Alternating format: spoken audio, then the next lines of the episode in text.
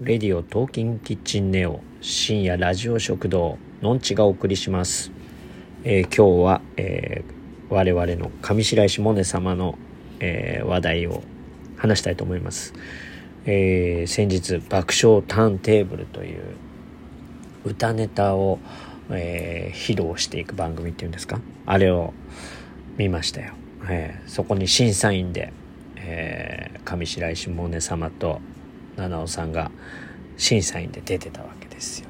すごいですね。うん。あのもともとはねこの上白石萌音様はあの歌でねびっくりしてね注目してたんですけどもこれからはねバラエティもね注目していかないとですね。うん。ねあの上白石萌音様のねファンはね情報もくさん知ってるんでねそういう人たちからも聞いていかないとですけどもあのその爆笑ターンテーブルはねあのなんていうの優しさが出てましたね。あの審査員がボタンを押すとえっ、ー、と長く見れるっていうやつであのボタン押されないと流されてっちゃうみたいな番組でそのボタンの押し具合もうまいですよね。そのなんかここは押しちゃいけないなっていうのとここは押そうっていうタイミングがやっぱね天才ですからね、えー、できちゃうんでしょうね。うん。すごいいい感じでしたね、うん、その中であの峯岸みなみさんがねあのその中では勝ったって感じだったんですけどすごい良かったですね。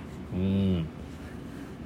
なんだあのアカシアサンタでもね言ってましたけど本当は4月に卒業コンサートするはずでで4月までに4月までは、えーと、禁止をするみたいなのを公言っていうんですかしてたみたいでそれが今ものすごい伸びてて、ね、今現在12月ですけどそこまでお酒も飲めなく頑張ってで来年の4月ぐらいにあの卒業コンサートできればなっていう感じみたいなそんな感じの思いがすごい伝わる歌歌ネタっていうんですか？すごい良かったですね。うん。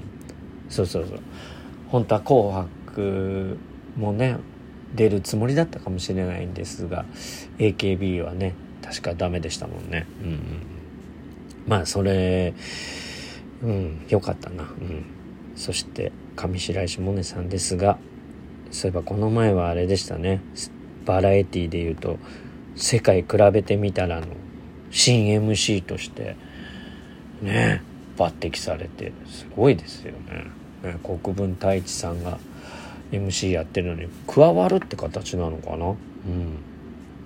なんか国分太一さんとはあの昔映画であ初めて出た映画って言ってたかな、うん、先生と生徒役でやってたらしいんですよ、うん、で10年ぶりぐらいに一緒にするって言ってましたね、うん、さてさてあとはうんうんとですね、えー、大晦日だ。そうだ。大晦日の夜7時 TBS、えー、バナナマンのせっかくグルメ、うん、この5時間スペシャルにね出るようですね。